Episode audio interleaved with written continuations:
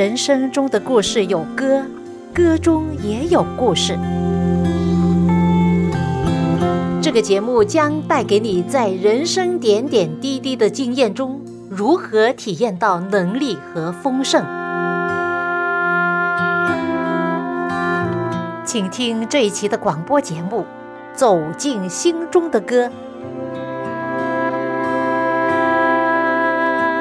亲爱的听众朋友，您好，又到了我们走进心中的歌节目时间，我是肖阳，很高兴您陪伴我这半个小时的节目光阴。当讲到公益慈善，你会想到什么？会想到施舍、筹款、捐钱、社会活动，只是这些吗？其实，做善事并不只是钱。许多有钱人可能为了他们的名字能够在慈善榜上，所以呢，捐很多的钱，有捐了千万的，也有捐了百万。这样的慈善榜啊，其实无形中就告诉大家，慈善跟你没关系，因为你没有这么多钱。其实我认为啊，慈善是人人尽力而为，量力而行。如果全国的人每人都捐一块钱的话，那就是十几亿了。其实，在民间大众，慈善的潜力是非常非常高的。其实啊，慈善不一定是讲到钱的。不一定跟钱有关的。曾经有一位很著名的主持人，在一次演讲当中，他问了观众一个问题：“请问大家，你今天有做慈善吗？谁做了？举手给我看看。”然后他就看着观众，就数一二三四，啊，只有四位啊，其他的人没有做吗？跟着他说。你们今天有鼓掌了吗？我要告诉你，这就是慈善。于是掌声又响起来了。跟着他说：“一个专业的主持人站在舞台上，如果没有听到掌声的话，他可能会从台上跳下去。”他继续说：“如果我没有记错的话，从我一上台到现在，你们已经做了二十次的慈善了。”在一次演讲里，他又说：“你想了解那些人是否有文化、有教养，那就要了解他们是否彼此有饶恕的精神。饶恕也是一种慈善。”就想起圣经里有一段这样的话，在以弗所书四章三十二节这样说：“并要以恩慈相待，存怜悯的心，彼此饶恕，正如上帝在基督里。”饶恕了你们一样，朋友，你要做慈善的工作吗？我相信每一个人都喜欢做慈善，但是认为如果没有钱就做不了，是不是这样啊？其实不是，原来你每一天都可以做慈善的工作，就是以恩慈相待，存怜悯的心，彼此饶恕，这就是最实际的慈善了。讲到这里，我要分享给你一首诗歌，来自赞美之泉儿童敬拜专辑里面其中的一首歌。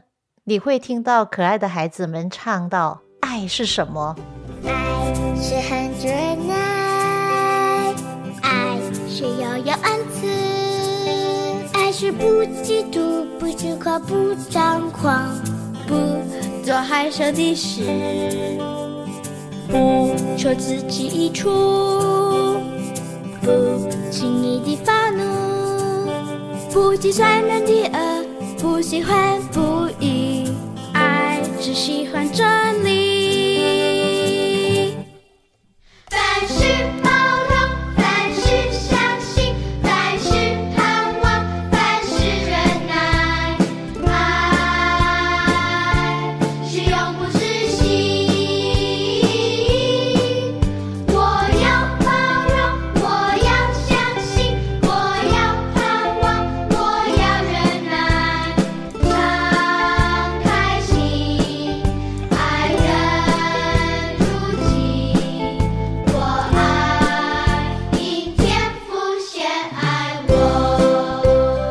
赞美之泉的音乐事工儿童敬拜赞美专辑的其中一首歌《爱是》，告诉我们爱是什么呢？就是根据新约圣经哥林多前书十三章所来的信息。爱是恒久忍耐，又有恩慈；爱是不嫉妒；爱是不自夸，不张狂，不做害羞的事，不求自己的益处，不轻易发怒，不计算人的恶，不喜欢不义，只喜欢真理。凡事包容，凡事相信，凡事盼望，凡事忍耐。爱是永不止息。刚才讲到慈善，讲到恩慈。其实啊，慈善就是一种在行为上表现出来的恩慈。不论你的行为是捐钱，还是关怀、爱心付出，有钱出钱，有力出力，都会在言语行为上展现一种爱的能力。前不久看到一个短视频。描写到一间公司有一个年轻人刚来不久，同事们都被他谦虚礼貌的待人方式所吸引，也愿意跟他打交道。平时和同事们一起吃饭，他都是小心翼翼，给女同事让座打水，特别的温柔体贴。但是有一天，他的直属领导去一家餐厅吃饭，恰好看到这位年轻人和他家人一起出来吃饭。年轻人的父母看上去应该是刚从老家过来，一举一动都有一些拘谨。他父母亲嘴里还不停地唠叨着什么。不久，年轻人就气冲冲地离开了餐厅，留下父母呆若木鸡地坐在那儿。看到这一幕，他公司的上司默默地记在心里，而这位年轻人在这家公司也越来越不被上司所器重了。朋友，这样的一个现象说明什么呢？在家人面前，人们往往会脱下一切虚伪的外衣，毫不伪装的做自己的时候，才是一个人本来的样子啊。其实啊，对家人的态度才能够真正的体现一个人真实的品格。最近我对我女儿说：“你要交的男朋友，一定要看他。”平时在家里做人的态度是怎么样的？他的房间书桌是不是整齐，还是乱七八糟的？他是否孝敬父母，对家人温柔体贴，还是很容易就发脾气？所以你要看清一个人的品格，要看他对待他自己的家人的态度是怎么样的，那就足以了解他的为人。曾经在网上有一个发人深思的问题，这样问道：“你说的谢谢、对不起、不好意思，最长是说给谁听的呢？”上千条的答案中有同事啊、朋友啊、客户啊等等，但却没有家人。真是啊！人们日常所犯的最大的错误就是对外人很客气，而对自己的亲人呢，就太苛刻。仔细想想，你是否也是这样呢？将包容的一面给了别人，却总是把情绪留给最亲密的人。我们常说，家是最温馨的港湾，而有多少人却把家当成了发泄情绪的垃圾桶啊？是啊，爱是恒久忍耐，又有恩慈，彼此包容。恩慈是生活中最珍贵的东西。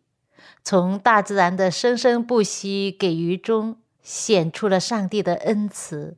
当我们看到春雨、秋露、阳光、风雪，滋润着大地，山川河流奔流不息，这些都并非人所能的。花草树木得以滋润，按时开花结果，无处不显出造物主的慷慨和恩慈。恩慈是从赐恩慈的上帝而来。主耶稣说，最大的诫命就是爱上帝、爱人。这些命令超乎一切。爱最真实的意念，并不是建立在感觉上，即使无法得到回报，爱也毫无保留的去付出体贴和关怀，要以恩慈相待，彼此包容。从今天开始，我们对家人、对周遭的人显出我们的恩慈吧。爱是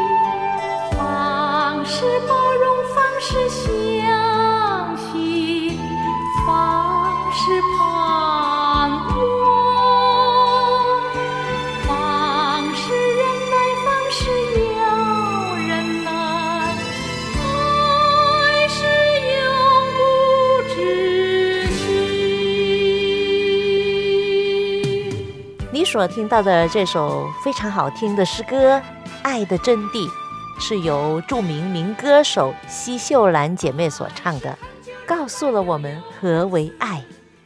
最近看到一个视频，是采访一家人，故事发生在一位中国的留学生的身上，他名字叫钟诚。在二零零三年，他去到很远的地方，南美的一个城市，在一间大学读书。这个节目的名字叫《生命的碰撞》。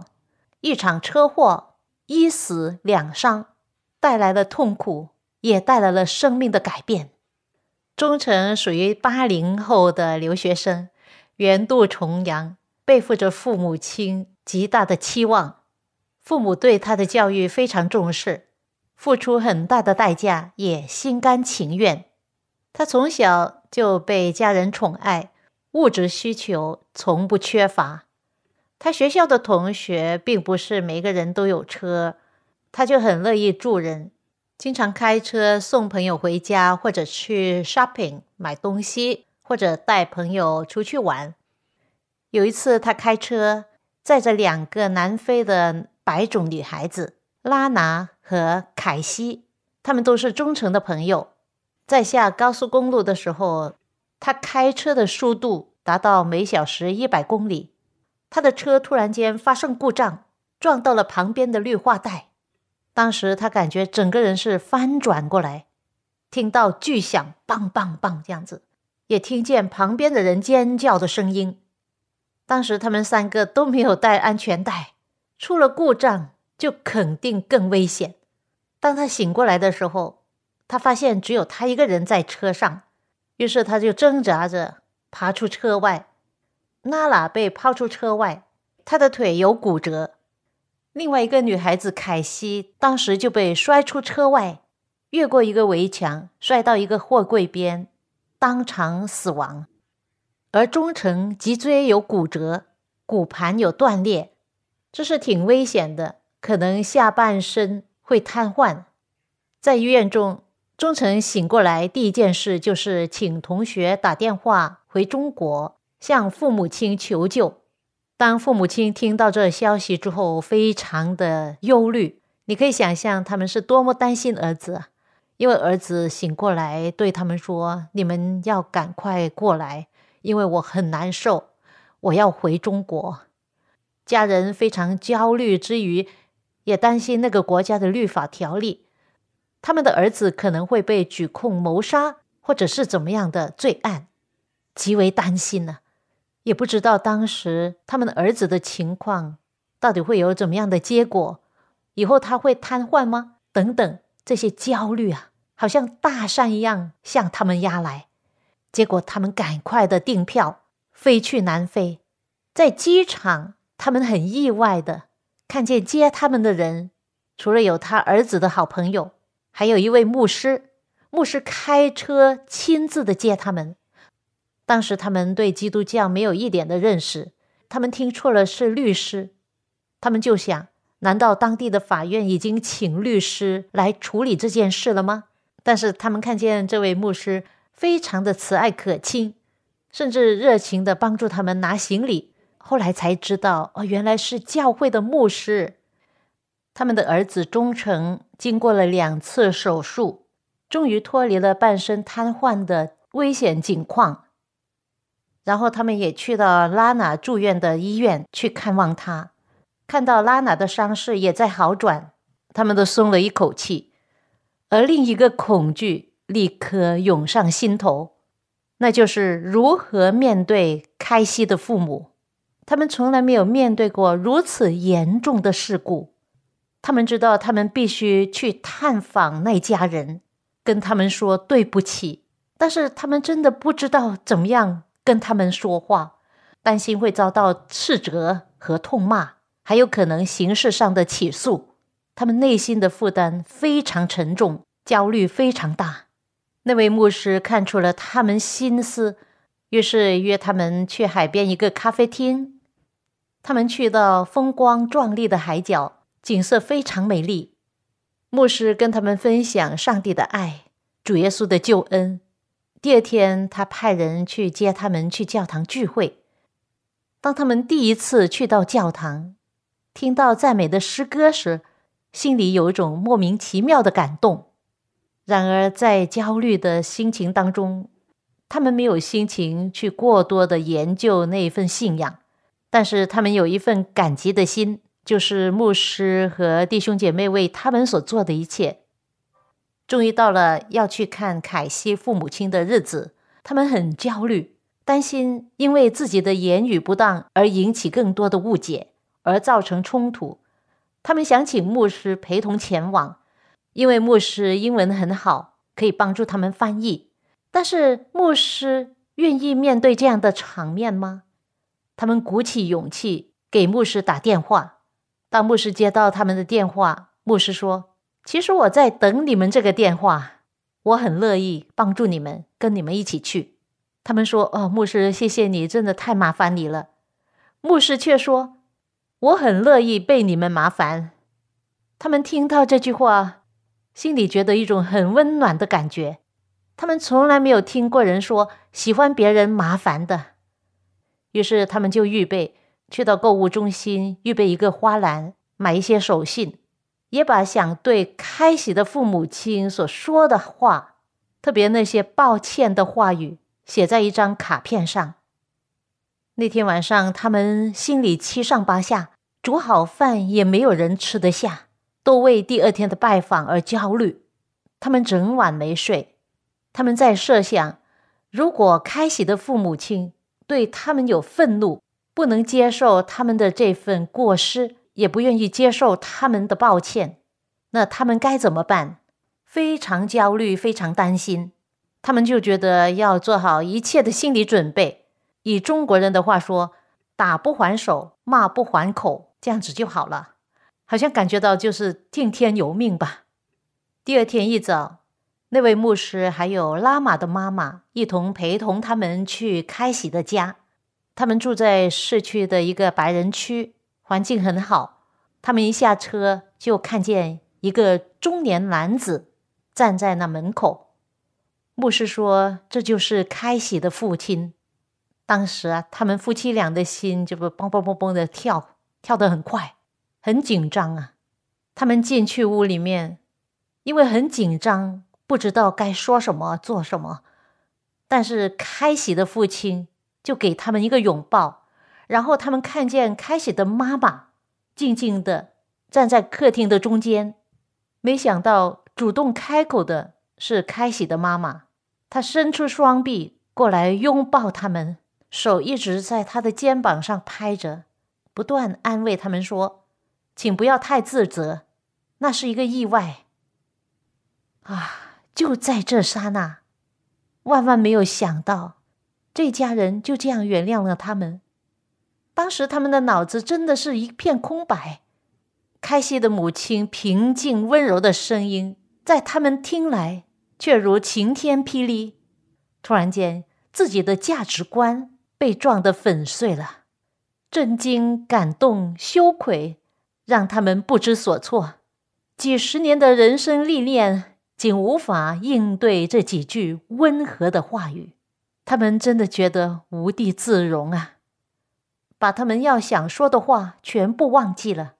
志成的妈妈一边震惊，也一边哭，一边说：“我真的是很抱歉，非常非常的对不起你们。”但是凯西的妈妈还是说：“No No No，这是一个意外，请不要太自责。”当他们一起坐下来的时候，开喜的爸爸对他们说的第一句话就是：“今天你们的到访是对我们全家最大的安慰。”这是何等的接纳宽容！他们做梦也没有想到，他们听见的竟然是这些话。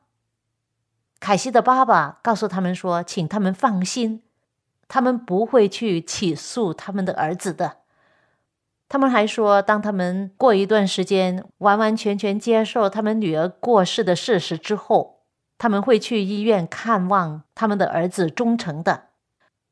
这夫妻俩啊，他们非常的感动，热泪盈眶。后来他们知道，开喜的父母亲将女儿的器官捐赠了，这也是他们之前不敢想象的。他们在承受自己失去女儿的痛苦时，还能够想着别人，捐赠他人所需要的器官。那天，他们回到儿子身边，将这个好结果告诉了儿子，儿子也看到他们。心里有无限的内疚，这样好的结果反而使得他们怀疑是否真实。是啊，他们很多事不明白，可能他们是在不同的国度、不同的民族文化，可能这一生中一辈子也再不会见面。按照常理，这不可能就让你这么简单的事就了结了。万一他们反悔怎么办？他们甚至在想着。要尽快离开南非，回到中国，趁他们还没有后悔、改变主意之前，赶快离开。可能在中国文化之下受教育太深了，就是说，在这世界上啊，没有无缘无故的爱，是我们大大的亏欠他们，他们没有欠我们，凭什么这么爱我们呢？事后他们才知道，凯西的父母亲全家都是信上帝的。于是他们就想到，信上帝的人这么好，那么他们所信的上帝肯定也是非常好的。爱是恒久忍耐，又有恩赐；爱是不嫉妒；爱是不自夸，不张狂，不做害羞的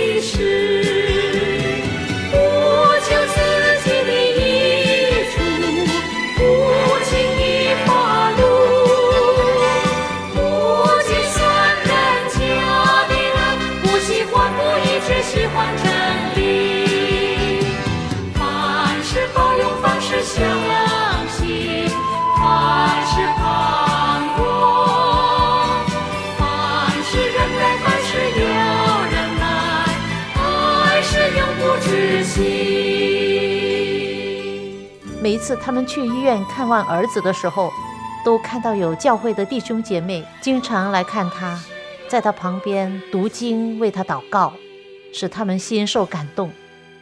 原来教会的弟兄姐妹在忠诚的父母亲还没有来到之前，知道他在医院里面会很孤单，因此他们常常去为他祷告，陪伴他，安慰他，还唱诗歌给他听。忠诚最初在医院的时候不能坐起来，一直躺着。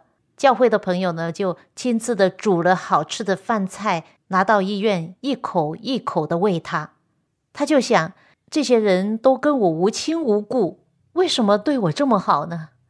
忠诚的父母亲还记得，他们去到当地的华人教会，有首美好的诗歌打动他们的心，就是这一生最美的祝福。这一生最美的祝福，就是能认识主耶稣。这一生最美的祝福，就是能信靠主耶稣。不论高山深谷，他会伴我同行。我知道。这是最美的祝福。当时这首诗歌打动他们心灵深处，他们眼泪忍不住的流，他们一边学着唱，一边流眼泪，相信当时上帝的圣灵真的是在触动他们的心。在他们的儿子车祸整个事情中，凯西的父母没有让他们赔付。那对于拉娜呢？他们就想先拿一点钱给拉娜做治疗的费用。拉娜的爸爸说：“No No No，我们现在还能够承受这医药费，他们也不需要他们的钱。”后来他们也知道拉娜的父母亲也是基督徒，因此他们结果又相信这份信仰是多么的美好。当牧师邀请他们带领他们决志接受耶稣为个人救主的时候，他们马上就响应，把自己的心归向上帝。